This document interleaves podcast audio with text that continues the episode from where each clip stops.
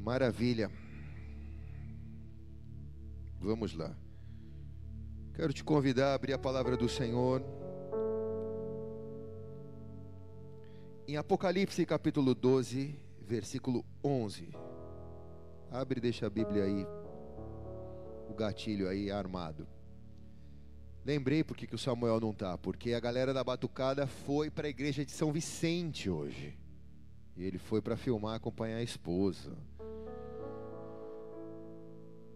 Não sabia como ia caber tanta gente. São Vicente foi batucada inteira para lá. Falei, vai caber? A igreja é um, um ovo, mas tudo bem.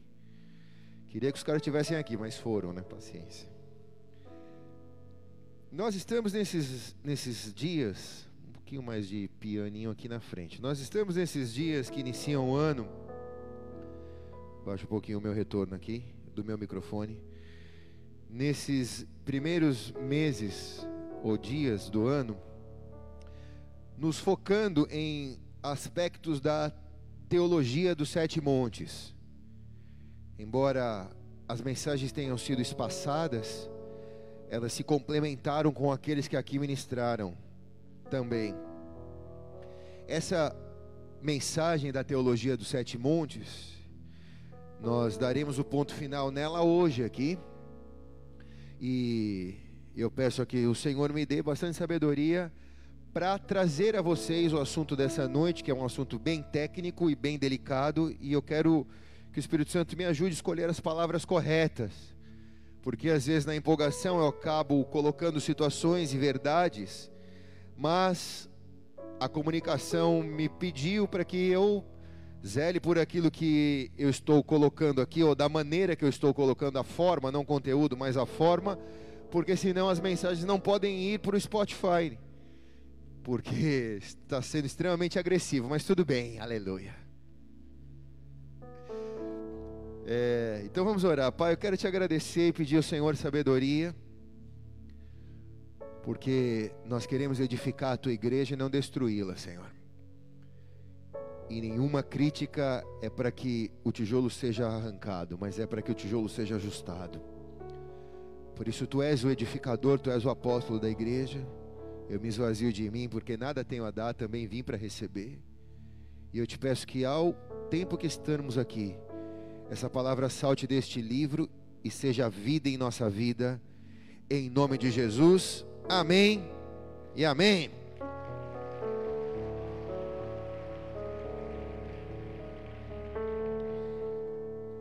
Essa ideia da teologia dos sete montes não é uma mensagem que Deus deu a mim, nem a nenhum pastor contemporâneo mais próximo de mim, mas em 1975 Deus trouxe o despertamento dessa mensagem para a igreja através do fundador da Jocum, missionário Lori Kuhneman.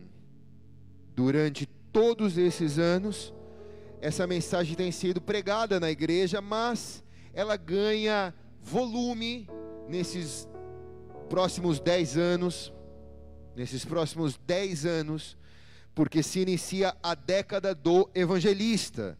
Segundo os profetas bíblicos, esses dez próximos anos vão ser anos em que a igreja vai cumprir o seu comissionamento de ir para todo mundo, pregar o evangelho a toda criatura, fazer discípulo em nome de Jesus e levar a mensagem do reino, não da igreja, mas do reino de Deus, transformando a sociedade e mudando o mundo.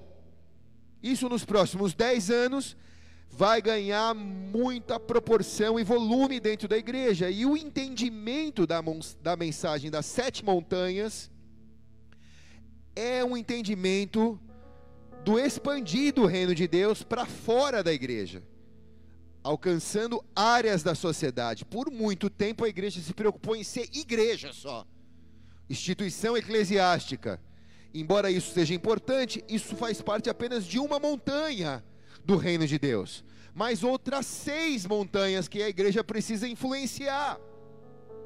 Segundo a teologia das áreas de influência, ou montanhas de influência, ou esferas de influência, seja lá como você queira chamar, apenas 3% das pessoas que estão dentro das igrejas ocuparão lugares eclesiásticos, como pastores, ministros de louvor, estarão influenciando as pessoas na montanha da religião.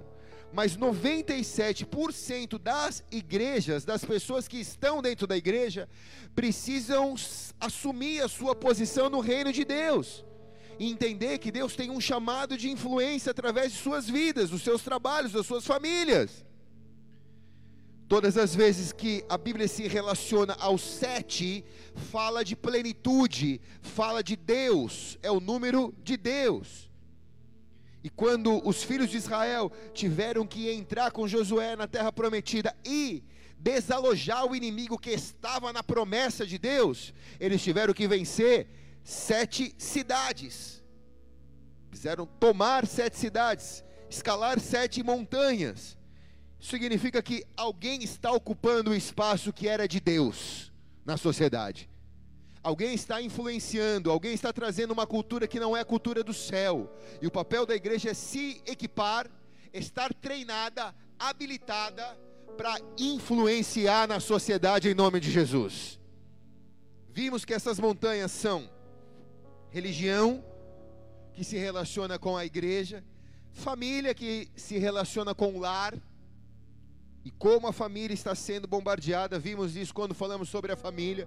É a primeira instituição criada, ou primeira e única criada por Deus antes do pecado original. Então o diabo veio para destruir a família, não veio para destruir a igreja. O papel da igreja é ajudar a família a ser família, de acordo com aquilo que Deus sonhou para a família. O governo que fala dos três poderes, né? Fala do fala do legislativo, executivo e judiciário, são aqueles que formam as leis que influenciam milhares de pessoas por essa lei. Isso precisa ser tomado pela igreja. A igreja passou a acreditar que a política é do diabo e se ausentou dessa pauta. E o diabo realmente disse: já que a igreja está dizendo que a política é minha, eu vou pegá-la para mim.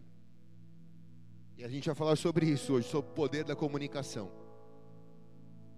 Mas Deus tem restaurado essa montanha dentro da igreja também na nossa geração. As artes, que fala do entretenimento, que fala dos esportes, a educação, que fala das escolas, a mídia, que nós falaremos hoje, mídia e artes, que fala da capacidade de comunicação, e a montanha da economia, que fala dos negócios, do comércio, da tecnologia, da capacidade que Deus deu aos seus filhos de prosperarem sobre a terra. E eu queria, vou, quero pregar mais sobre economia ainda, que Deus tem me dado muitas mensagens sobre economia. Capacidade que a igreja precisa ter de aprender a se relacionar com o ministro da economia do céu. Deus tem me ministrado isso. A igreja precisa aprender a falar com o ministro da economia do céu ao ministro da economia no céu. E a gente precisa aprender a se relacionar com isso, porque a gente é co-embaixador de Cristo na terra. Amém, não, igreja? Então, essas sete esferas são as esferas que a igreja precisa usar para tomar as nações para Cristo e cumprir o ID. O que é o ID? O ID é Mateus 28, 19. Portanto, ide e fazei discípulos em todas as nações, batizando o nome do Pai, do Filho e do Espírito Santo, e ensinando a observar todas as coisas que vos tenho mandado. E eis que estou convosco todos os dias até a consumação dos séculos. É aprender, não a levar uma mensagem evangélica para as pessoas, mas levar o reino para as pessoas. Aprender a discipular as nações, estender o reino para fora da igreja Isaías 2,2 diz: Acontecerá nos últimos dias que se firmará o monte da casa do Senhor no mais alto dos montes, e se elevará sobre todos os outros montes, e todas as nações vão correr para a casa do Senhor. Isaías está vendo os últimos dias, ele está falando, vai acontecer nos últimos dias, que a igreja vai estar no alto dos montes, e a igreja vai influenciar e as pessoas vão correr para a influência do reino de Deus. Quem está aqui diz amém, cara. Fizemos algumas observações sociológicas da importância de entendermos que isso não se trata de domínio, de dominar lugares, mas se trata de influenciar lugares. Fizemos a observação também que a dura crítica e realidade é que a igreja não está preparada para ocupar essas montanhas. A gente pode até chegar no cume de uma dessas montanhas de influência, mas se a igreja não tem treinamento, a gente começa a criar um abismo social daqueles que são iguais a nós e que estão no cume da montanha, e aqueles que estão na base da montanha que não se parecem conosco, e ao invés de a gente chegar no cume da montanha e influenciar e mudar a montanha inteira, a gente chega no cume da montanha, coloca uma bandeira e esquece de quem está lá para baixo. E a igreja precisa ser inclusiva para que a igreja consiga transformar as pessoas e não exclusivista para segmentar as pessoas. Quem está entendendo aqui diz amém, cara. Tem alguém aqui? Caso contrário, se a igreja não estiver treinada para isso, a gente vai produzir abismos sociais. E o que Deus nos chamou é para fazer uma mudança em escala. Conforme a igreja for crescendo em autoridade e influência na montanha, nós não vamos dominar pessoas, nós vamos influenciar pessoas. Amém ou não? Volta só um pouquinho aqui só do meu retorno. Só um tem que ser sensível no dedo. E hoje então eu quero trazer a mensagem sobre o Monte das Artes e da comunicação. E para mim é extremamente desafiador falar sobre isso porque é a minha montanha de formação. É o que eu estudei. Me formei em comunicação social. Então eu me sinto com muito temor em ter que apresentar o ou falar do melhor comunicador do mundo, do Silvio Santos do céu, que foi Jesus. Em três anos, ele conseguiu comunicar princípios, o resumo dos princípios, para que você tenha uma vida com Deus em três anos, ele conseguiu trazer aqui na terra, ele conseguiu comunicar o caminho das pedras para aqueles que querem ter uma vida com Deus. Em três anos, ele pegou pessoas desdentadas, pescadores, iletrados, alguns cobradores de impostos, um médico estava no meio do, do, do balaio, treinou esses caras, se comunicou com eles e equipou eles para eles comunicarem essa mensagem para o mundo. E eles incendiaram o mundo depois que Jesus ressuscitou. Doze caras. Quem está aqui diz amém, cara? Nós só estamos aqui porque essa mensagem foi comunicada de geração em geração, de geração em geração, de geração em geração, e chegou até nós. E nós conhecemos o mundo em antes e depois de Cristo. Tamanha capacidade que Jesus foi como comunicador na terra. Quem está aqui diz amém, cara?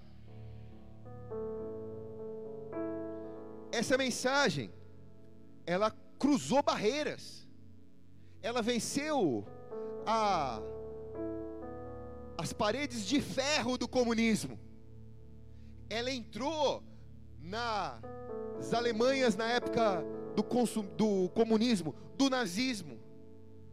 Ela penetrou na China comunista, cheia de coronavírus. Tem missionário indo para lá para pregar o evangelho na cidade que ninguém entra. Quem pode dar um glória a Deus por isso aqui, cara? Nada pode impedir essa mensagem de ser comunicada. Nenhuma língua, nenhuma raça, nenhuma religião, no país mais islâmico do mundo, a mensagem do Evangelho chega também, cara.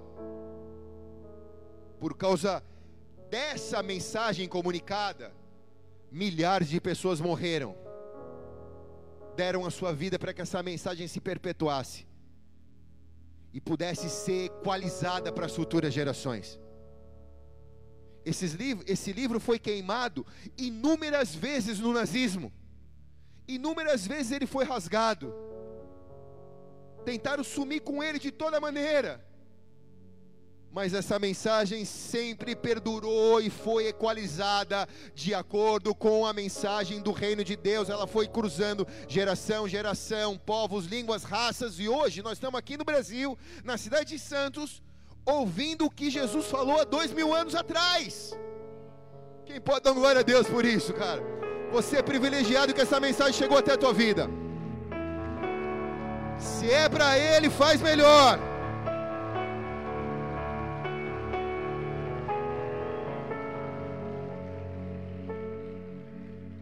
em homenagem àqueles que morreram, para manterem viva essa mensagem, hoje vai chegar para mim e para você.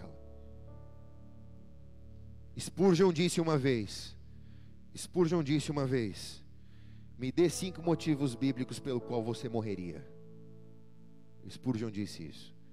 Escolha na Bíblia cinco motivos bíblicos pelos quais você morreria. A igreja da nossa geração não morre pela mensagem, não morre pela Bíblia comunica uma mensagem que é totalmente diferente dessa. Por isso a gente precisa olhar, olhar para essa palavra hoje e pedir para Deus nos restaurar. O que caber a nós, nós faremos. Quem está comigo diz amém.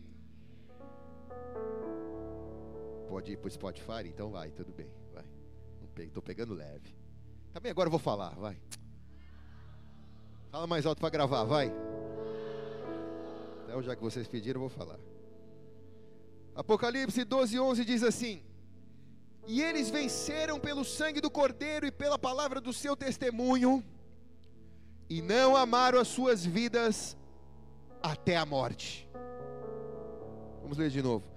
E eles venceram pelo sangue do Cordeiro e pela palavra do seu testemunho, e não amaram as suas vidas até a morte. Você quer ser um comunicador de Deus? Esse é o teu versículo. Aprenda a viver pelo testemunho, pelo sangue do Cordeiro e pelo testemunho desse sangue, ainda que isso custe a sua vida. Os cristãos precisam aprender a se comunicar com a sociedade sem o vocabulário crentez, sem a religiosidade de achar que nós somos senhores da razão no grego, pelo qual o livro de Apocalipse foi escrito, a palavra testemunho significa registro, relatório, depoimento comunicado. Comunicado. Então o que Jesus está dizendo aqui é: a igreja venceu pelo sangue do Cordeiro e soube comunicar isso para as pessoas. Falou da maneira correta transmitiu da, da maneira correta o sangue do Cordeiro. Nesse versículo, a Bíblia fala que nós, como igreja, derrotaremos a Satanás quando nós transmitimos corretamente o que Jesus fez na cruz. A obra de Jesus, quando nós transmitimos corretamente isso, nós vencemos ao diabo, diz a palavra. Então não está naquilo que eu creio, está naquilo que eu comunico. Quem está aqui diz amém, cara.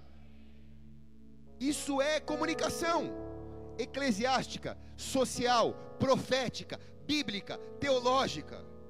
Não basta eu crer. Para que eu vença, eu tenho que comunicar aquilo que eu creio. Então Deus vai te fazer sair falando daqui hoje. Quem recebe diz amém, cara. As irmãs que gostam de falar, Continua falando bastante, irmã, mas fala certo agora. Acerta o testemunho do Cordeiro. A gente precisa de uma narrativa correta para vencer, igreja. Se a gente não tiver uma narrativa correta, nós vamos continuar perdendo. Uma grande estratégia de Satanás para avançar com o seu reino é assumir a montanha da comunicação, é assumir as, ondas, as ondas das mídias mídias sociais, mídias seculares. Por quê? Porque ele estando sentado sobre a montanha da comunicação, ele consegue propagar falsas histórias. E ele consegue fazer as pessoas acreditar nas fábulas que ele fala. Ele consegue ditar comportamento, ele consegue trazer influência, E ele consegue fazer as pessoas por repetição, por repetição, ser conduzida ao caminho que ele quer. Então a mídia fica falando que isso não é errado, que isso é certo, que isso é certo, que isso é certo, que isso é certo. Você sempre aprendeu que aquilo foi errado. A Bíblia diz que aquilo é errado. Mas de tanto que você vê que a, mídia está falando que aquilo é certo, que aquilo é certo, que aquilo é certo, que aquilo é certo, e tantas pessoas começando a reproduzir que aquilo é certo, que aquilo é certo, você começa a considerar: pô, talvez eu esteja errado. E a fábula e a mentira, propagada muitas vezes, começa a se, tor se tornar uma verdade humana, não bíblica, mas humana. Quem está entendendo aqui, cara?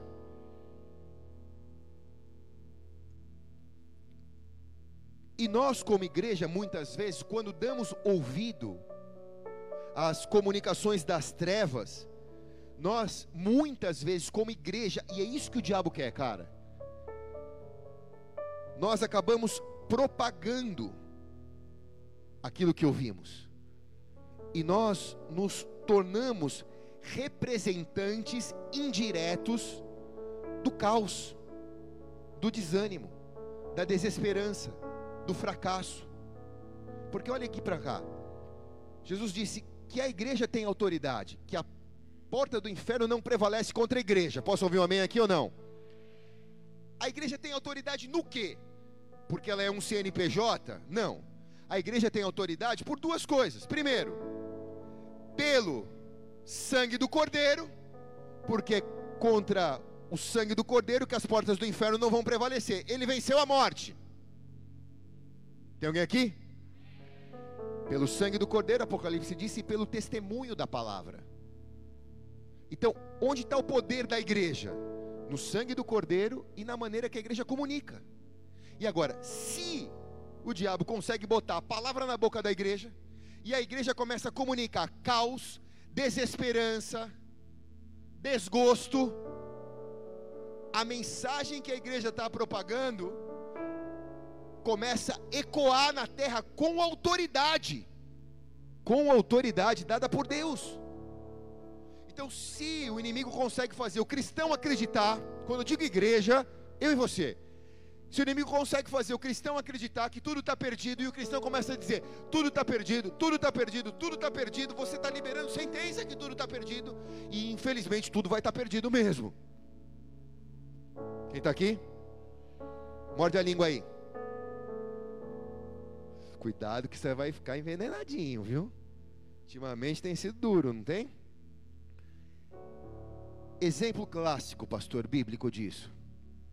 Números 13 e 25.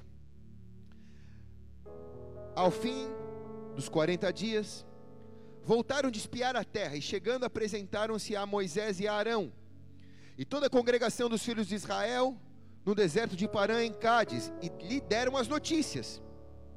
E a eles e a toda a congregação mostraram-lhe o fruto da terra. E dando conta a Moisés, disseram: Fomos à terra que nos enviaste. Ela, em verdade, mana leite e mel, e esse é o fruto da terra. Contudo, o povo que habita nessa terra é poderoso. As cidades são fortificadas, muito grandes. Vimos também ali que estão os filhos de Anak, os quais os, os amalequitas também habitam na terra de Negueb, os heteus, jebuseus, amorreus habitam nas montanhas e os cananeus junto ao mar e ao longo do rio Jordão. E então Caleb, fazendo calar o povo perante Moisés, tipo, cala a boca que vocês estão falando, disse: Subamos com ânimo e nos apoderamos, subamos a montanha com ânimo, vamos nos apoderar dela porque bem poderemos prevalecer contra ela. Disseram, porém, os homens que subiram com ele: Não podemos subir contra aquele povo, porque é forte demais para nós. Assim, perante os filhos de Israel, infamaram a terra que haviam espiado, dizendo: A terra pelo qual passamos a espiar é terra que devora os seus habitantes, e todo o povo que vimos nela são homens de grande estrutura. Também vimos ali os nefilins, os filhos de Anak, que são descendentes dos, filhin, do, dos nefilins. Éramos aos olhos deles como gafanhotos, e assim também éramos aos seus olhos. até aí. Subiram para espiar a terra prometida. Deus falou: a terra vai manar leite e mel, a terra é boa. Subiram os caras, olharam a terra. Todo mundo viu o mesmo cenário, todo, mil, todo mundo viu a mesma cena, todo mundo viu a mesma paisagem. Josué e Caleb tomaram um fruto da terra. A Bíblia diz que um cacho de uva era tão grande que era uma árvore, tinha que levar os dois, deu trabalho para levar nas costas aquele negócio. Eles carregaram aquilo para provar que a terra era boa, que a terra manava leite e mel. Levaram para lá, chegaram ali. Ninguém se falou na ida. A Bíblia não fala que ninguém se falou na ida, mas podemos entender que ninguém se falou na ida. Mas chegando lá para prestar conta do relatório a Moisés, os caras começam: a terra é boa, mana leite e mel, ó, tamanho do cacho de uva, tamanho de uma árvore, terra está bombando, porém, não é para nós. Tem inimigo em tudo quanto é lugar, tem sete cidades, sete inimigos, tem gigante, nós somos um gafanhoto igual a eles, assim, assim, assim, assim, assim, assim, assim. Só que Josué e Caleb devem ter olhado um para o outro e falou: Meu, os caras piraram. Então ele faz calar os caras e dizer: Vamos subir com ânimo a montanha. Foi Deus que disse que ia dar para nós, Ele vai dar para nós a terra prometida. Quem está comigo aqui diz amém, cara.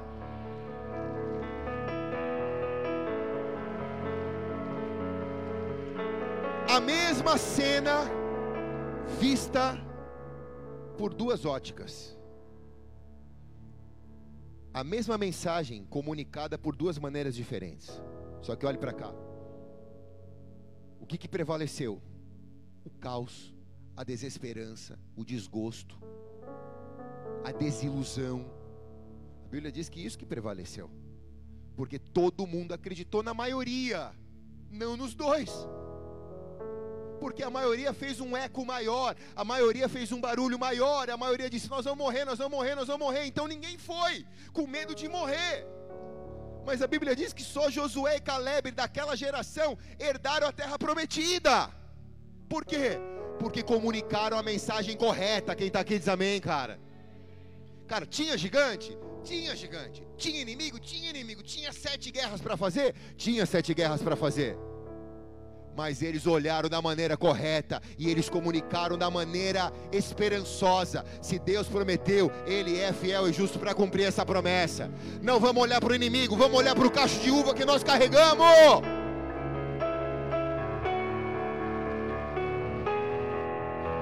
Meu irmão, nada vai ser fácil, nada bom vai ser fácil. Não existe nada bom fácil. Você quer algo bom? Acorda cedo e trabalha. Você quer um cacho de uva grande? Legal, cara. Carrega nas costas. Mas não olha para a dificuldade, olha para o cacho de uva. Olha para a promessa, olha para o resultado, olha para o fruto. Olha para onde Deus vai te levar nos próximos dez anos. Não fica sentado se questionando, ai meu Deus, ó vida, ó martírio, ai meu Deus, ele luta para tudo quanto que é lado, o Brasil vai afundar, Bolsonaro não fica quieto. Olha para coisas boas. Quem está aqui diz amém? Olha para onde Deus vai te levar nos próximos 10 anos. Olha para o castiúva que te espera. Olha para as sete cidades que você vai tomar. Olha para os despojos que Deus vai te dar. Olha para a prosperidade que vai alcançar a tua vida. Olha para a tua descendência. Olha para a tua herança. Olha para a tua família que vai ser salva. Se prepara!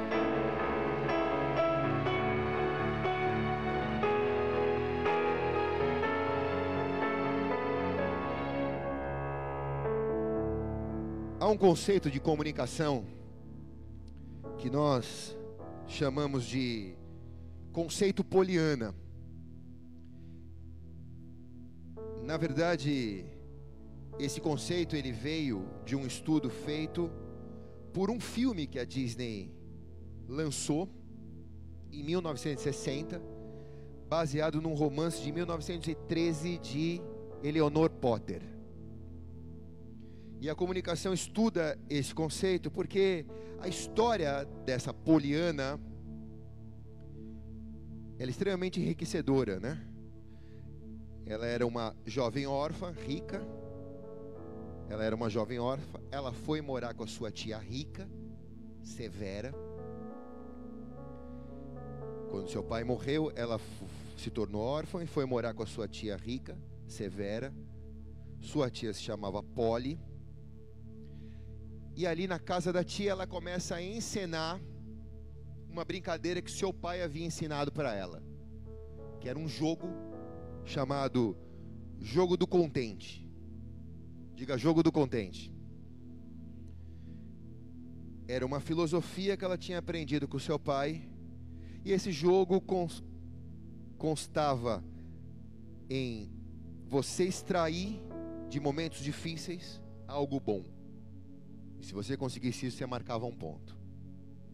A vida dessa jovem foi marcada por tragédias e ela sempre se manteve contente, mesmo em momentos onde a vida apresentava desgraças para ela. Ela tinha a capacidade de, por causa dessa filosofia, se manter grata, se manter contente. Eu acho que o apóstolo Paulo brincava da brincadeira do jogo do contente. Porque em Filipenses 4:11 ele diz: Não digo isso por causa de necessidade, porque eu aprendi a ser contente com todas as circunstâncias que eu encontre.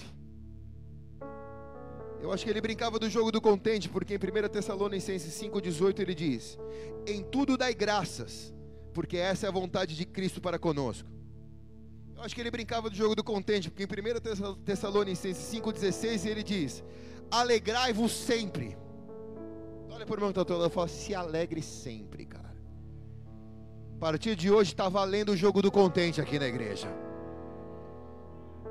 O primeiro que ganhar vai almoçar na minha casa, o meu convidado. O mais contente da igreja. Quem está aqui diz amém, cara? Quem é o mais contente da igreja aqui?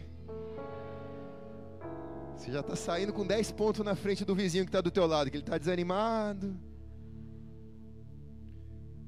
Na história original, conta que essa menina Poliana, ela transformou a cidadezinha dela na Nova Inglaterra, nos Estados Unidos. A cidade que era extremamente desanimada, quando ela começa a fazer esse jogo, a cidade começa a ser influenciada e se transforma numa cidade feliz. Enquanto ela brincava, ela ensinava o jogo, ela estava mudando a vida das pessoas na cidade. Só que o otimismo dessa jovem passa por um duro teste. Ela sofre um acidente, ela é atropelada por um carro e ela perde a mobilidade das pernas. Ela começa a perder todo o ângulo de satisfação dela, porque ela para de se comunicar. E ela começa a sucumbir no jogo da alegria, dando espaço a, um, a uma tristeza, a uma depressão. Porém, todos os anos em que ela praticou a, a gratidão, a alegria, que ela comunicou a gratidão e a alegria, ela impactou muitas pessoas na cidade. E essas pessoas começam a visitar ela naquele leito e começam a contar para ela o quão impactante foi o testemunho da vida dela na vida das pessoas. As pessoas começam a dar aquilo que um dia elas receberam. Um dia elas receberam uma comunicação de gratidão, de alegria, e agora elas começam a dar aquilo que elas receberam. Aquilo, de alguma maneira, começa a restaurar primeiro os movimentos do coração de Poliana. Ela começa a caminhar em gratidão agora. Não caminhar, mas se mover em gratidão. E a gratidão faz com que os movimentos dela sejam restaurados, ela volta a andar pelo poder da gratidão e especialmente por ouvir o que isso havia transformado a vida das pessoas, como isso havia transformado a vida das pessoas.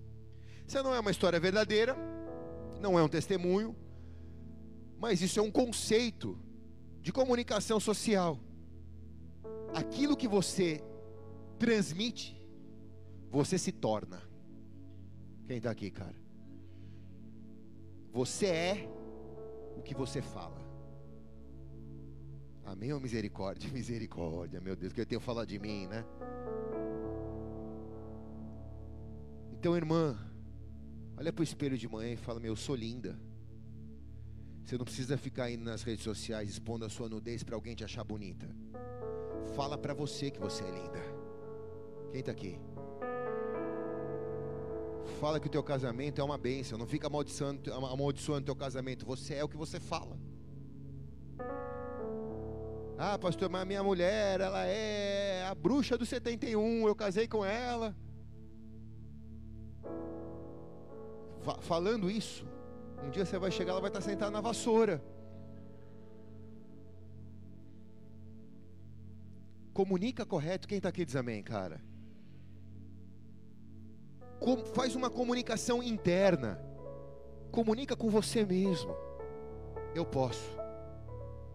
Não é força do pensamento. É comunicação. Eu posso. Eu não vou desistir. Eu não vou me desviar. Eu vou resistir o diabo. Ele vai fugir de mim. Comunica isso para você. Comunica isso nas suas tempestades.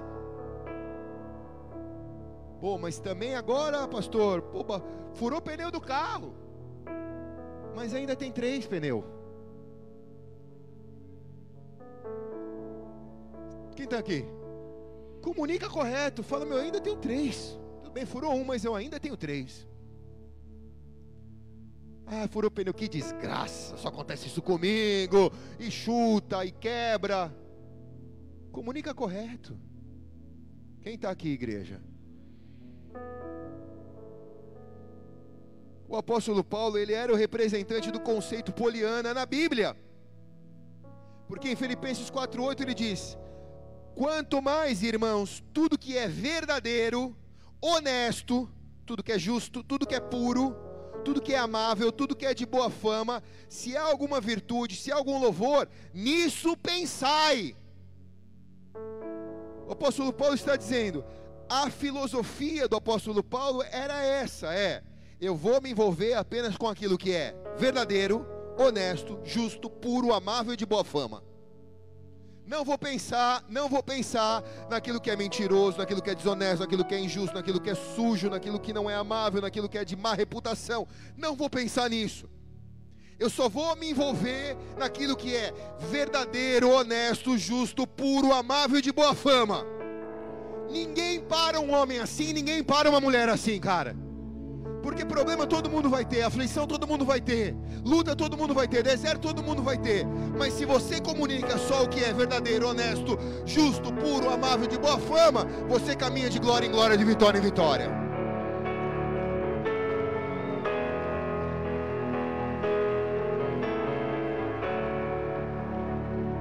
Quem está aqui diz amém.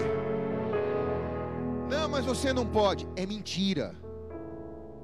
Se o diabo está dizendo que você não pode, é mentira. E você caminha na verdade. Ah, mas faz isso, mas é desonestidade. Não, eu caminho na honestidade. Ah, mas é injustiça, não, eu sou justo. Não, mas é sujeira, não, eu sou puro.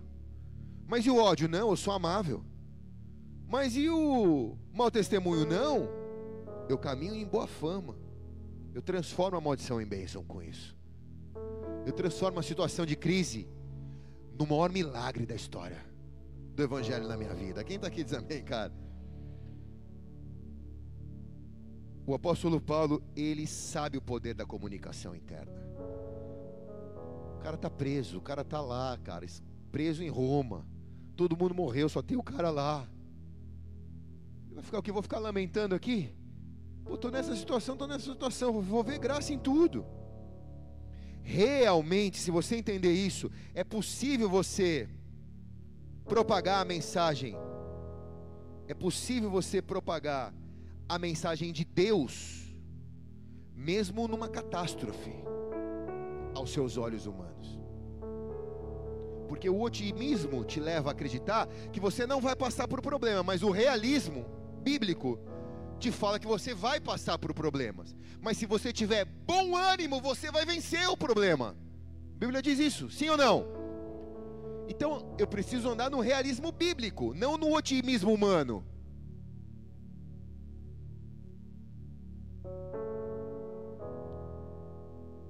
Se eu estou vivendo uma catástrofe, naturalmente, se eu não tomar cuidado, eu começo a propagar a mensagem de caos. Eu viro parte do caos quando eu começo a propagar a mensagem de caos. Quando houve o terremoto no Haiti, uma emissora tratava de reportar os resgates heróicos que as pessoas faziam. E as histórias que as pessoas que estavam soterradas nos escombros, as histórias de milagres das pessoas que estavam soterradas no, no, no escombro. Isso motivou muita gente a ir fazer ajuda humanitária. Muita ajuda humanitária estrangeira, muito recurso financeiro foi movido pela esperança, não pelo desespero. Mas foi uma emissora alemã que fez isso. 99% das emissoras globais mundiais retransmitiam o caos, retransmitiam o terremoto, repetiam o terremoto várias vezes, porque toda vez que você repete um caos, você está causando de novo o caos. Você está causando pânico de novo, você está causando desesperança de novo, você está fazendo o terremoto acontecer de novo, toda vez que você conta a história do terremoto. Então, repetir uma tragédia várias vezes é propagar uma mentira várias vezes. Aconteceu a tragédia? Aconteceu. Fugiu do controle humano? Fugiu do controle humano. Mas há heróis trabalhando para tirar as pessoas do escombro. E há histórias de milagre embaixo do escombro. Foca nisso. Porque isso produz esperança, ajuda humanitária, resposta para um país que está em caos. Quem está aqui diz amém, cara. Deus deseja que nós possamos ver um milagre através do caos. Toda vez que nós, por várias vezes, permitimos com que o caos seja propagado através de nós, a gente está transmitindo o trauma e a devastação para a vida das pessoas. Agora, quando há uma mensagem de esperança em mim, e esperança não me faz sair da realidade de caos. Esperança me faz olhar para o caos de uma maneira diferente. É o vale da sombra da morte. Mas pela esperança em Cristo, eu posso fazer dele um jardim florido. Quem está comigo aqui diz amém, cara. Deus deseja que a igreja seja a propagadora de uma mensagem de esperança. Mesmo quando a Bíblia diz que nos últimos dias, pelo multiplicar da iniquidade, o amor de muitos vai esfriar. Mas a igreja, ela precisa comunicar uma mensagem inspiradora, verdadeira, que está dentro da realidade. Salmo 34, 3 diz: Engrandeci ao Senhor comigo, e juntos exaltemos ao seu nome. Buscai ao Senhor, e ele me respondeu todos os meus temores ele me livrou. Olhai para ele e sede iluminados, os vossos rostos não serão confundidos. Quem pode dizer amém aqui bem alto? Você, levante sua mão direita ao céu, você não vai ser confundido nessa geração. O seu rosto não será confundido nessa geração. E você vai ser iluminado, porque Deus vai te livrar de todos os seus temores quando você buscar o Senhor. E quem recebe diz amém e amém.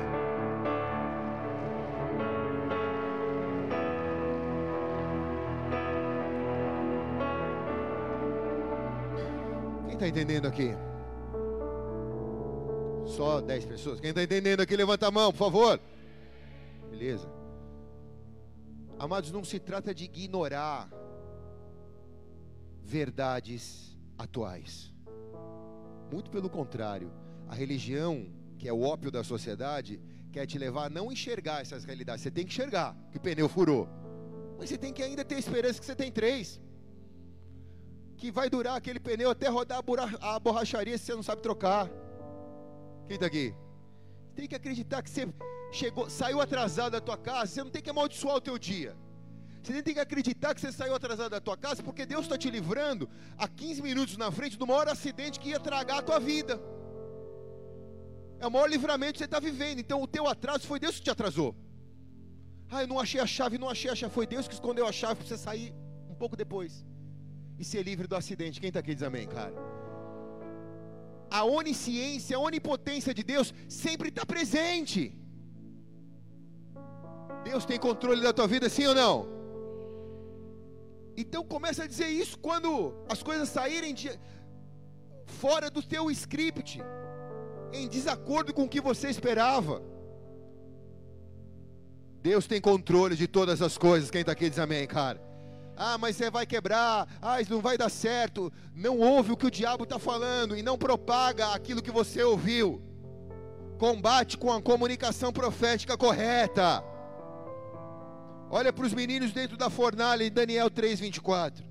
Então o rei Nabucodonosor se espantou e se levantou depressa e falou e disse aos seus conselheiros: Nós não lançamos dentro do fogo três homens atados? Responderam: É verdade, rei, foram três. Essa é a realidade, foram três. E disse ele: Porém eu vejo quatro homens soltos andando, passeando no meio do fogo, e nenhum sofreu dano algum, e o aspecto do quatro é semelhante ao Filho de Deus. Vamos, ser para Jesus faz melhor. Seu Luiz não está, né? Já senti falta do seu Luiz. Deus livrou da fornalha? Diga não. Fala não, pastor. Deus não livrou da fornalha, irmão. Mas na fornalha, a comunicação da Babilônia era o que? Jogamos três. Mas a comunicação céu, do céu era qual? Você nunca vai estar sozinho. Eu sempre estarei com você. Caíram quatro na fornalha. Jesus estava junto com eles. Quem está aqui diz amém, cara? Você quer olhar pelos, pelo, pelos óculos da Babilônia ou você quer olhar pelos óculos de Sião? pelos óculos de Deus. Você nunca vai estar sozinho. Essa situação está acontecendo porque Deus permitiu. Mas disso vai sair um testemunho de vitória em nome do Senhor Jesus. Você tem que aprender. Nós devemos aprender, melhor dizendo, a revelar quão amável e quão bom Deus é em qualquer situação. E olhe bem para cá. Volto a dizer, isso não é ser otimista, isso é ser evangelista. Amém? Vamos lá, seu Luiz. Isso é ser evangelista. O que é ser evangelista? É o cara que é feliz com tudo? Não, é o cara que ele é real. Ele sabe dos problemas que o mundo está passando, mas ele consegue olhar o quão bom e o quão amável Deus, Deus é em qualquer situação da vida dele. O céu avança na terra, debaixo do Espírito das Boas Novas. Como que o céu avança na terra? Na comunicação da igreja. Por que, que o céu não avança? Porque a igreja não fala, a igreja só fala para dentro dela, a igreja fala aqui dentro. A igreja não fala nas montanhas. Quando a igreja começar a falar nas montanhas de influência, o céu começa a entrar na terra. O céu começa a entrar na terra. O céu avança na terra debaixo do espírito das boas novas. E o inferno avança na terra debaixo do espírito da mentira. Por isso há guerra nos céus, a guerra na terra para quem vai tomar o monte. A mentira vem, mas a verdade vem também. Só que se a verdade não vem, a mentira vem e ocupa o lugar da verdade. É verdade que o Brasil passa por momentos difíceis? É verdade. É verdade que o nosso presidente é um cara legal, gente fina, mas fala muita besteira? É verdade. Mas vamos olhar para o lado bom da, da situação. Vamos olhar pela ótica boa. Foi pela primeira vez um presidente brasileiro foi pró-Israel. Isso é um milagre, olha para isso. Enche seu coração de esperança por isso, porque a Bíblia diz: se você abençoar Israel, Todos que abençoarem Israel serão abençoados. O Brasil tem o passaporte carimbado para ser abençoado por Deus. E já está sendo, porque a semana passada lotaram três estádios de adoradores adorando ao Senhor: dois em São Paulo e um em Brasília. Isso é porque o Brasil está sendo ativado para os próximos dez anos cumprir o chamado em todas as montanhas, em todas as nações da terra.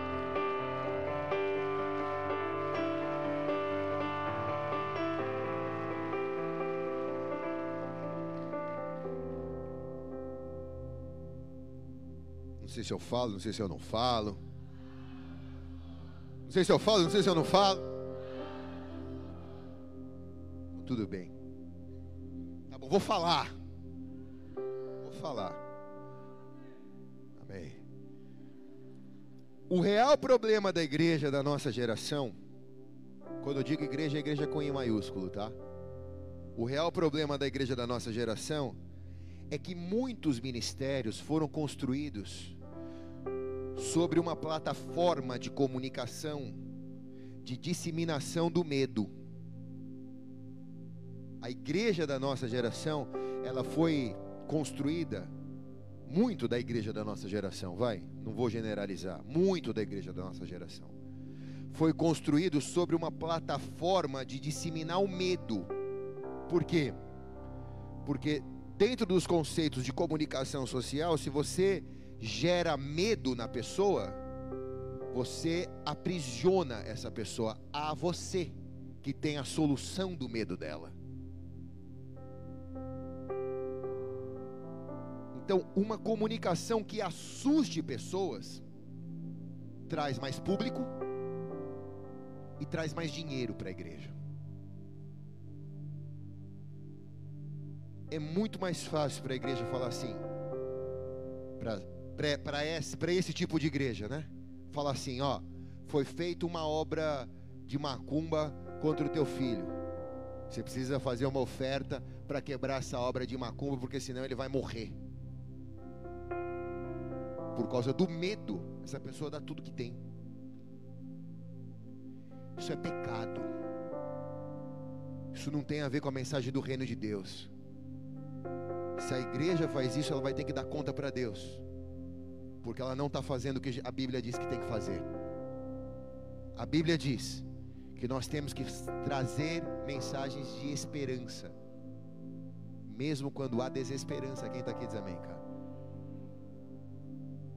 Então, muitas das igrejas preferem não comunicar uma tendência nacional. Muitas das igrejas preferem entoar uma mensagem como profetas do Apocalipse. É muito mais fácil falar que tudo está perdido que você não precisa fazer mais nada, do que mostrar que você pode mudar o mundo que Deus escolheu você, porque dá trabalho treinar pessoas, dá trabalho equipar pessoas para subir a montanha. Então, a mensagem da igreja da nossa geração, ela é empobrecida teologicamente. A mensagem da igreja da nossa geração é: não tem mais nada para fazer. Você pode fazer tudo o que você quiser. Jesus perdoa os seus pecados. É uma mensagem da hipergraça, de uma graça que excede o que você tem que fazer para se santificar. Quem está aqui diz amém, cara? E então nas mídias sociais você encontra pastores de tudo quanto que é jeito. Mas os piores são aqueles que estão de calça rasgada. Eu também tenho calça rasgada, tá? Calça rasgada e vans. Eu não tenho vans, eu tenho um Adidas aqui. Velho guerreiro. Mas que trazem mensagens com conceitos motivacionais, mas sem nenhum embasamento teológico que produz milhares de seguidores, mas não mudam a vida das pessoas, que influenciam as pessoas, mas não influenciam as pessoas para o reino de Deus, são influências digitais. Mas influenciou para quê? Gerou Jesus na vida da pessoa? Não. Trouxe uma mensagem de que tudo está perdido, mas a igreja não presta, a igreja não serve, você não precisa da igreja me segue na internet, acompanha as minhas mensagens aqui. Dízimo é errado. Tem tanta fábula sendo transmitida por uma igreja que escolheu uma plataforma que não tem a Bíblia como base. Muitas igrejas preferem não comunicar as tendências proféticas de Deus. Por quê? Porque dá trabalho, você tem que explicar. Pô, pastor, são 10 anos, década do evangelista? É. A gente já leva dois meses tentando explicar o que é isso daqui. Graças a Deus, essa igreja é uma igreja de pessoas inteligentes. Eu tenho escutado que as pessoas têm agarrado essa revelação. Eu tenho encontrado pessoas que me falam no corredor da igreja: Ó, oh, descobri, a minha montanha é família, a minha montanha é negócios, a minha montanha é esportes, a minha montanha é artes, a minha montanha é igreja. Eu, eu vou servir. Eu descobri o meu rio. Pessoas que foram ativadas e que já estão influenciando. Nós já estamos influenciando, igreja. Nós já estamos influenciando, igreja.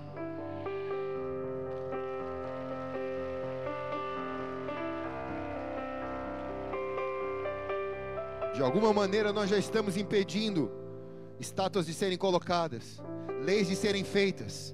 Nós já estamos impedindo crianças de serem expostas. Nós já estamos impedindo. Como, pastor? Influenciando, cara. Quem está aqui diz amém, cara. Muitas coisas boas estão acontecendo com pessoas que estão passando por momentos difíceis. Então, fizeram uma obra contra o teu filho, mas coisas boas estão passando com você, mesmo diante dessa dificuldade. Deus nunca te cobrou nada. A maldição está quebrada na cruz do Calvário. Seja livre e sirva a Deus agora nessa situação. Quem está aqui? Coisas boas sempre estão acontecendo com pessoas que estão passando momentos difíceis. Você está passando por um momento difícil? Eu te garanto, coisas boas estão acontecendo com você. Por exemplo, quer uma delas? Quem que está passando por um momento difícil? Levanta a mão. Te garanto, uma coisa boa que está acontecendo com você. Você não está sentado no seu sofá assistindo Fantástico em depressão. Você não está num bar enchendo a tua cara de cachaça. Você está na igreja, recebendo o Espírito Santo, o poder que vem do alto, para transformar a tua vida, a tua semana e a tua família.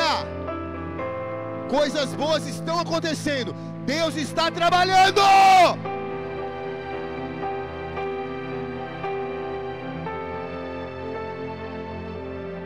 Coisas boas sempre estão acontecendo. Mesmo nos maiores dificuldades da sua vida, coisas boas sempre estão acontecendo promover os valores do rei, difundir os valores do rei, comunicar os valores do rei, acaba levando pessoas até o rei. E esse é o papel da comunicação, esse é o papel das artes, esse é o papel dos esportes, esse é o papel levar pessoas ao rei. Quando através da sua vida você propaga as mensagens do rei, defendendo o amor, o perdão, a santidade, você abre caminho para pessoas irem até o rei. Por quê? Porque a igreja avança pelo sangue do Cordeiro e pelo testemunho de Cristo. Testemunhar do rei leva pessoas até o rei. Por que, que a minha família não foi salva? Porque você não deu testemunho na tua casa ainda. Quando você der testemunho na sua casa que o rei mudou a tua vida, a tua família vai ser mudada pelo rei também. Então eu quero falar três coisas rápidas aqui para terminar. Aleluia.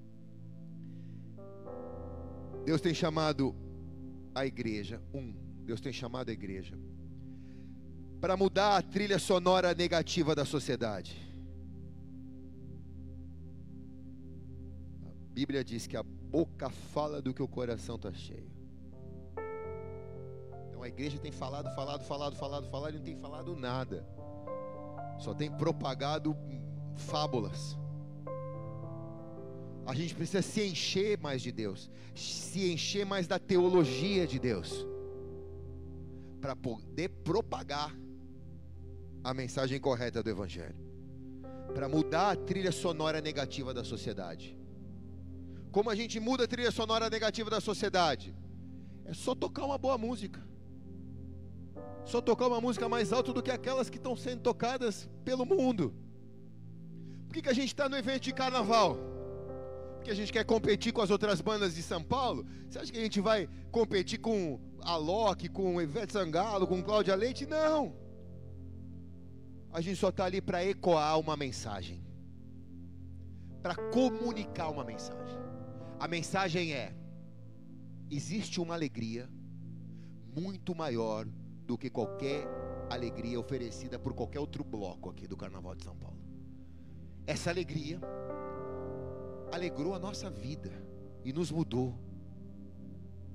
A alegria do Senhor é a nossa força. A gente passa por problema, mas a gente tem força porque a gente é feliz. E como a gente consegue ser feliz em situações tão difíceis de ser feliz, porque a gente olha para aquilo que é bom, que Deus está fazendo e que Deus fez e aquilo que Deus fará na nossa vida, o nosso coração sempre tem esperança. Amém. Então a gente vai para o meio da festa da carne para comunicar Jesus. como bons comunicadores, a gente vai fazer isso da maneira mais legal. Mete a bateria de samba, põe as crianças, põe o DJ para cantar, põe a igreja feliz ali e acabou. Segundo ponto, Deus tem chamado a igreja para usar a lupa de Deus nos acontecimentos da terra. A Bíblia diz: se os teus olhos forem bons, todo o seu ser será bom. Então, eu olho para uma situação, é caos. Eu olho para uma situação, é caos. Eu não enxergo de longe. Eu olho para uma situação, é caos. Se eu coloco a lupa de Deus, eu enxergo. Já não é mais caos. Já está o ponto no ponto, a vírgula na vírgula. Eu já consigo ler aqui. Quem está aqui diz amém, cara? Então, o mundo está passando por caos. Bota a lupa de Deus lupa de Deus nisso. Por exemplo, eu também fiquei muito preocupado com toda essa questão do coronavírus. Mas eu, colocando a lupa de Deus, comecei a olhar e disse: como a igreja está despreparada, né? Porque a China é o país mais comunista do mundo.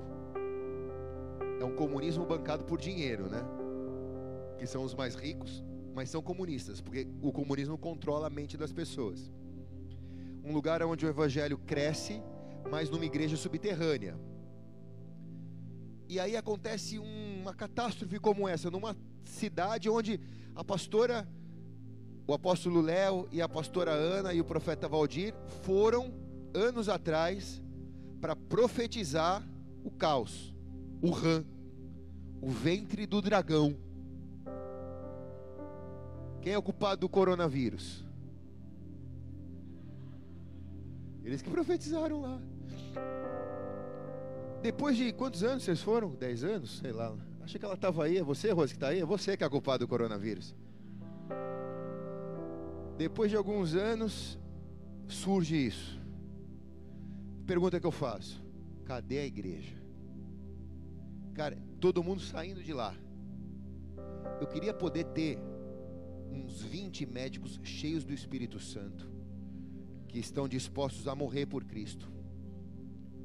Dinheiro, aqui é sonho nós, tá? Posso falar, né? Dinheiro para fretar um avião, botar os médicos dentro com remédio, com tudo, descer o avião na China e dizer: ajuda humanitária. Nós queremos entrar na área do foco do coronavírus, onde ninguém tem coragem queremos pregar para as pessoas que estão morrendo o Evangelho. Cara, isso ia ser demais. Quem está comigo aqui, cara? Deus precisa levantar milionários aqui na igreja para isso acontecer. Recebe essa palavra na tua vida.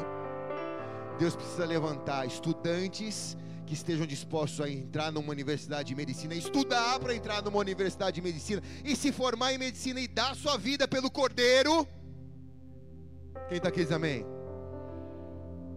E Deus precisa de um pastor louco. Eu já tenho, eu já existo. Então eu vou junto. Quem está aqui diz amém, cara? É só botar a lupa. É só botar a lupa. Deus tem chamado a igreja, terceiro, para neutralizar o testemunho do diabo, que muitas vezes é emitido por cristãos. A Bíblia fala: refreia a sua língua, há poder da vida e da morte na sua língua. Refreia a língua, refreia a língua. Então, cristão tem liberado muito o poder da morte. Refreia a língua, começa a liberar o poder da vida através da sua boca.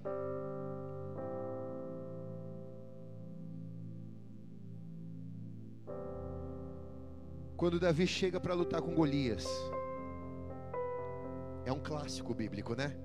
A gente ensina isso para os nossos filhos. Primeira coisa que Golias está fazendo é gritar: Manda um, cadê o Deus de vocês? Cadê o Deus de vocês? Manda um só, Deus de vocês, cadê o Deus de vocês? Manda um só. O exército está o quê? Calado, por quê? Está ouvindo está acreditando naquilo que está ouvindo, e está acreditando naquilo que está ouvindo. Está o exército inteiro e o rei Saul calado. Por quê? Porque o eco que vinha do vale, através da voz de Golias, ecoava na alma deles e trazia medo, desesperança. Não era coragem, era desesperança, derrota. Chega Davi, o menino chega para trazer a marmita para os irmãos. E ele ouve aquilo que, que todo mundo está ouvindo, mas aquilo que todo mundo está ouvindo, chega uma hora, se você não reage, aquilo que você está ouvindo já é parte de você, então está todo mundo derrotado já ali, no exército de Israel. Davi chega e diz: Vocês não estão ouvindo o que esse cara está falando? Ele está blasfemando contra Deus, contra o Deus de Israel. Vocês não estão ouvindo. Então Davi pega e desce para o confronto. E a primeira coisa que Davi faz é: gigante incircunciso filisteu, eu venho a ti em nome do Senhor dos Exércitos. Tipo, cala a boca, você já falou demais, eu não quero ouvir a tua voz. Vamos brigar, vamos pro pau. Quem está aqui? Primeira coisa que ele faz é controlar a comunicação do diabo. Fica quieto. Você não vai falar. Nós vamos guerrear agora.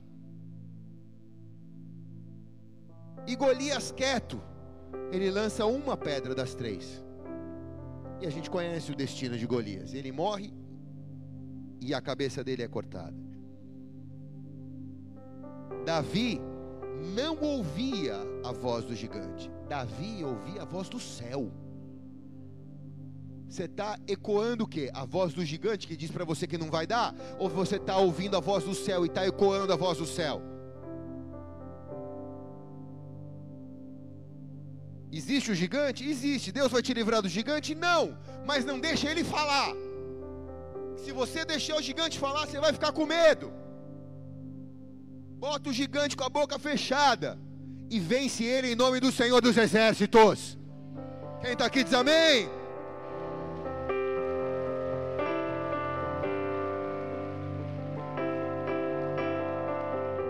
Deus nos chama para nós sermos porta-voz da esperança. A esperança lança fora todo medo, diz a palavra. Deus vai te capacitar e capacitar as pessoas a usarem as redes sociais para espalhar a esperança no meio do caos. Deixa a esperança surgir na sua vida. Jesus ele é o resultado de uma pessoa que tem esperança. Mesmo que as situações estejam difíceis, comunica corretamente. Faz o jogo do contente. Alegre-se em tudo. Tenha bom ânimo. Porque Jesus venceu o mundo e você vai vencer também em nome de Jesus. Feche seus olhos por um instante, abaixe sua cabeça. Eu quero falar para aqueles que aqui estão e que agora vão receber uma oração que vai mudar os próximos 10 anos da sua vida. Se você não comunicar direito, você vai continuar apanhando. Se você não aprender a falar com você mesmo, você vai continuar sofrendo. Deus quer mudar o teu mundo interior para depois mudar o teu mundo exterior. Se você não se influenciar corretamente, você não influencia ninguém corretamente. Muito pelo contrário, você leva as pessoas para o buraco que você está. Então Deus está te chamando para fora agora em nome de Jesus. Para fora agora em nome de Jesus. Se você quer sair do mundo e quer entrar no reino de Deus, quer entregar a sua vida a Jesus, eu quero que agora você coloque a mão sobre o seu coração, porque eu quero orar junto com você. Eu queria te pedir que você orasse comigo a seguinte oração. Repita assim: Senhor Jesus. Senhor Jesus. Nesta noite. Nesta noite. Eu reconheço. Eu reconheço. Que tu és o meu Senhor. Que tu és o meu Senhor. Meu Salvador. O meu Salvador. O meu Deus. O meu Deus. Escreve meu nome. Escreve meu nome. No livro da vida. No livro da vida. Onde jamais. Onde jamais. Será apagado. Será apagado. Ficou bom levantado. Eu quero orar por você. Que venha sobre você agora a proteção do sangue do Cordeiro, a proteção da igreja de Jesus pela qual as portas do inferno não podem prevalecer. Que seja estabelecido sobre você um tempo de glória, de esperança, um tempo onde você vai se alegrar em todas as coisas, mesmo diante das dificuldades, a alegria do Senhor sempre será a sua força. Um tempo onde as mentiras não vão ser propagadas nas áreas da sua vida, mas a verdade vai sempre prevalecer mais alto, mais alto do que a voz da mentira um tempo onde você vai crescer na presença de Jesus e vai ser um discípulo, uma discípula verdadeira de Jesus, verdadeiro de Jesus. Eu te abençoo e cubro a tua vida em nome de Jesus. E quem recebe diz amém e amém. Vamos aplaudir a Jesus por cada um que fez essa oração pela primeira vez. Aumenta só um pouquinho o meu retorno aqui. Vamos colocar de pé toda a igreja. Quem fez essa oração pela primeira vez antes de ir embora tem uma luz vermelha acesa lá atrás. Eu quero te dar um presente. Te convidar a tomar um café da manhã comigo e com a pastora. É de graça. E aí eu quero te ligar para isso. Então você tem que deixar o teu telefone ali. Ninguém vai invadir a tua privacidade. Todo mundo trabalha, tem conta para pagar. Tem mais o que fazer aqui na igreja, tá? Então a gente só quer poder orar por você. Você que não vai em célula nenhuma, hoje, pega uma célula para você frequentar. O que, que é a célula? A célula é uma agência de imprensa do reino de Deus. Você ouve a mensagem no domingo. O diabo vem para tentar abaixar o volume dessa mensagem. Você chega na célula, você equaliza a mensagem. É uma agência de imprensa do reino. Você equaliza a mensagem que você ouviu aqui no domingo. Na quarta-feira você dá um gásinho no volume. Segura a onda na quinta, na sexta, no sábado, no domingo você vem aqui, ouve a mensagem e vai equalizando na semana. E aí você vai caminhando debaixo de uma frequência celestial, não na, debaixo das mentiras da terra mas debaixo das verdades do céu. Quem está aqui diz amém, cara? Então eu quero nessa hora que você levante as suas mãos bem alto. Você é uma antena agora. Se você quer pegar o sinal do céu, levanta a tua mão. Se você quer pegar o sinal da terra, baixa ela. Você vai pegar toda a mentira da terra agora. Agora você quer pegar a verdade do céu, levanta as tuas mãos bem alto enquanto nós adoramos ao Senhor. Derrama as tuas verdades sobre nós, Senhor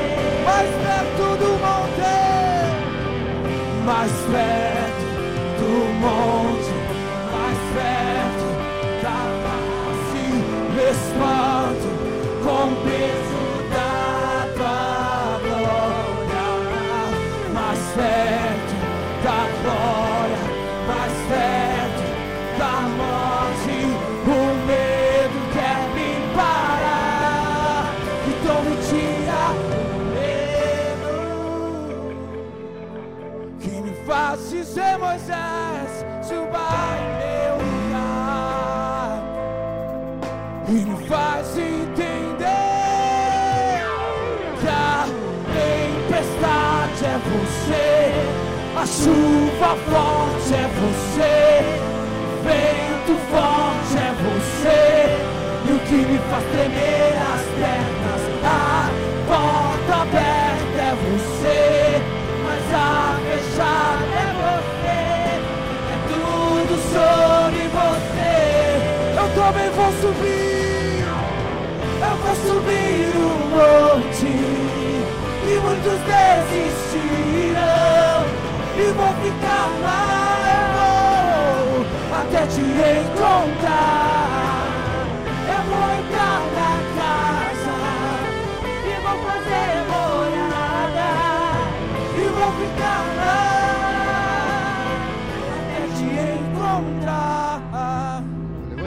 Mãos aos céus.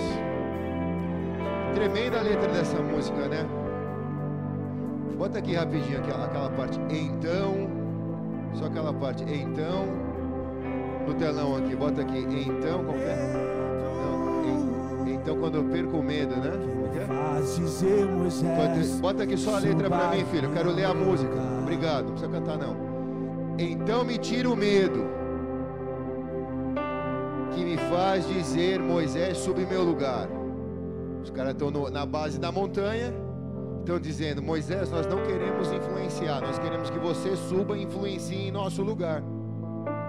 Estamos com medo de se transformar numa influência na sociedade. Então a música está dizendo, então me tira o medo que me faz dizer, eu não quero ser influência, só quero ser crente evangélico dentro da igreja. Alguém sobe no meu lugar. Mas aí me faz entender. Passa. Que a tempestade que eu estou passando na minha vida financeira, no meu casamento, com os meus filhos, com as minhas emoções, que essa tempestade não é o diabo, porque o diabo não tem poder na minha vida, essa tempestade é você, Deus. Essa tempestade está acontecendo para tirar o medo de dentro de mim. A chuva forte, que eu estou culpando a chuva forte porque não teve a célula por causa da chuva forte. A chuva forte destruiu Belo Horizonte. O diabo não pode fazer a chuva forte. A chuva forte é o Senhor. E o vento forte? O vento forte também é você, Deus. Porque se esse vento forte não vier, como as estruturas humanas da minha vida serão abaladas? O vento forte vai arrebentar tudo que é humano de dentro de mim. Vai ficar só o Senhor. Que me faz tremer as pernas? Essa parte não tem explicação, passa. A porta aberta é você, sempre a porta aberta é Deus. Deus abriu uma porta de emprego, mas e quando Deus não abre? A porta fechada é você também, Deus. Obrigado pela porta que fechou. Esse é o nosso Deus, igreja. Esse é o nosso Deus. É tudo sobre você, Deus. Aí os caras falam, cara mas a que água do otimismo é essa que você bebeu? A água que veio do, do trono da fonte de Deus. Passa aí.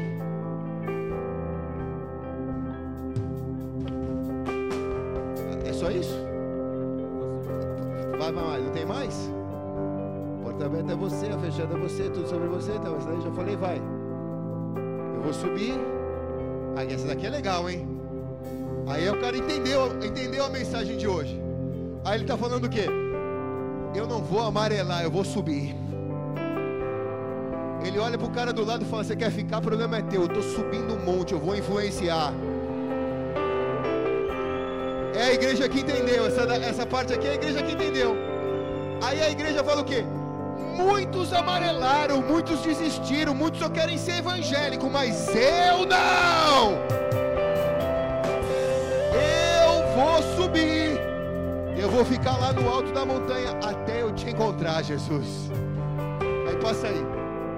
Eu acho que vai ficar bom agora, vai. Passa. Eu vou subir um monte, tá, tá, tá. Passa. Aí o cara diz: Eu estou no alto do monte. Lembra que Isaías falou? Nos últimos dias será colocado no cume das montanhas casa do Senhor. E as multidões vão correr para o cume das montanhas. Então o cara entendeu isso. Ele está dizendo assim: agora que eu estou no cume da montanha, eu vou entrar na casa. Na casa do Senhor, eu vou entrar na casa do, do Senhor, eu vou morar lá. Eu não vim tomar um café. Eu cheguei para morar, Jesus, no céu. Eu não estou de passagem na igreja. Eu cheguei para morar com o Senhor agora, Deus.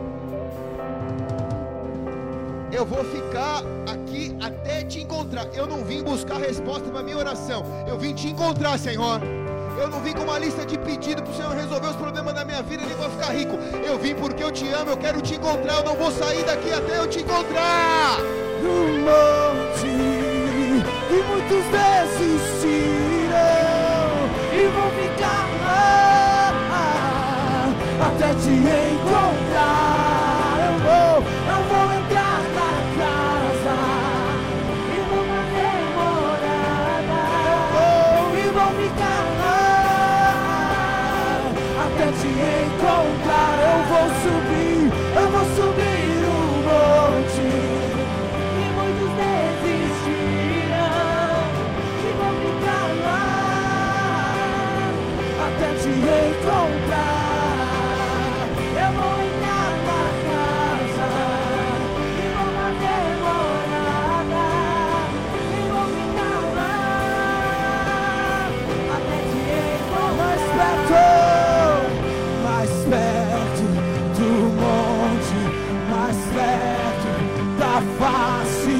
Me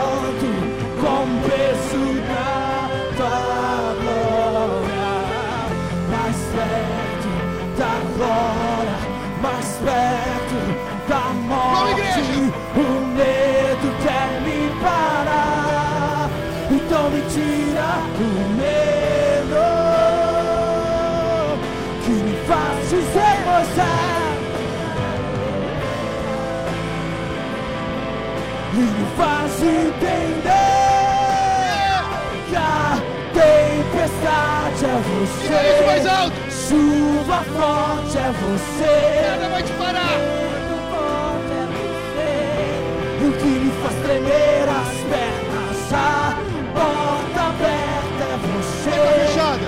a fechada é você, tudo sobre você, a tempestade. Tempestade é você, chuva forte é você,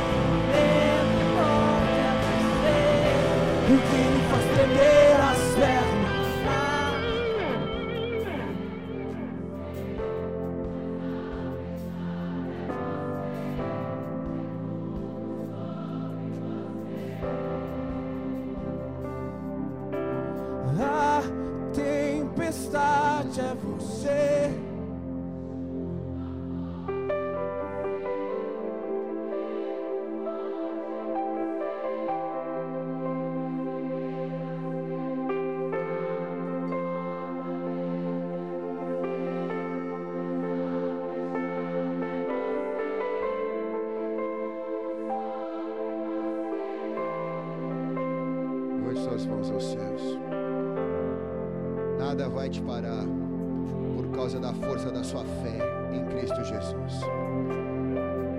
Como você comunica isso, é o combustível do, do teu carro, é o combustível do teu veículo na fé. Como você comunica isso para você, como você comunica isso para as áreas da sua vida, como você comunica isso para as pessoas que te cercam. Deus me mostra a restauração de alianças aqui essa noite. Havia uma desesperança tremenda na tua aliança. Deus me mostra uma, uma cobertura de esperança vindo sobre ela.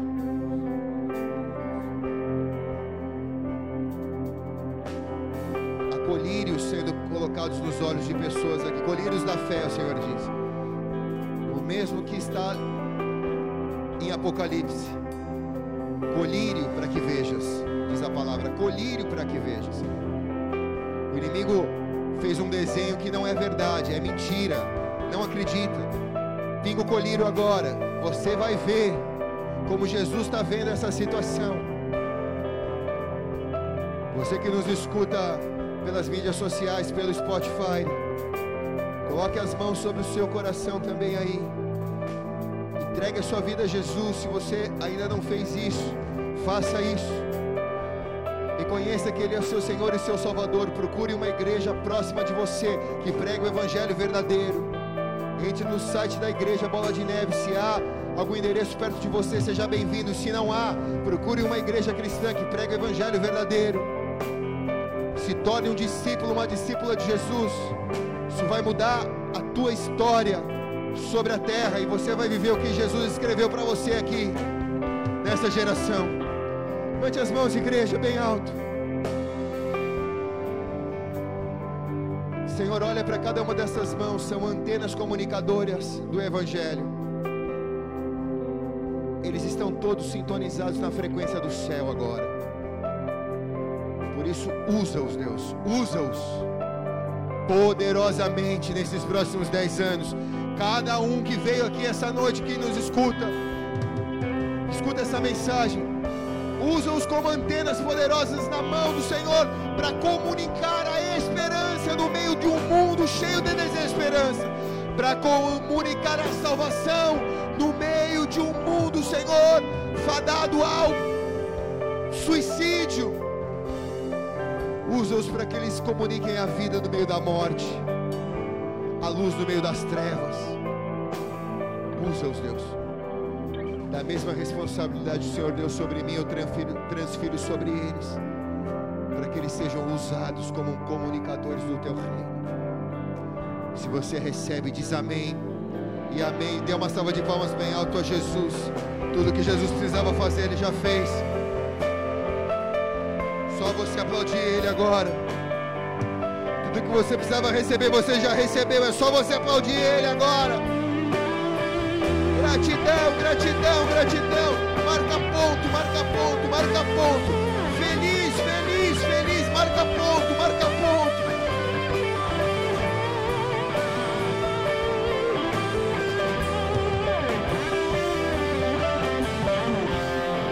Uh! Pegue na mão do irmão que está do teu lado.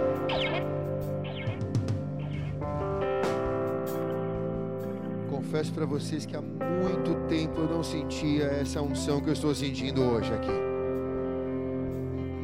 Há um, há um rio de Deus fluindo nesse lugar de maneira poderosa aqui. Nós poderíamos ficar a noite inteira aqui, mas eu entendo que o que Deus tinha que fazer, Ele já fez. Agora é com você. Propaga a mensagem. Seja essa luz no meio das trevas. Levante a mão do seu irmão bem alto. Diga: se Deus é por nós, quem será contra nós? O Senhor é o meu pastor, nada me faltará. Agindo Deus, quem impedirá? Oremos todos, Pai nosso.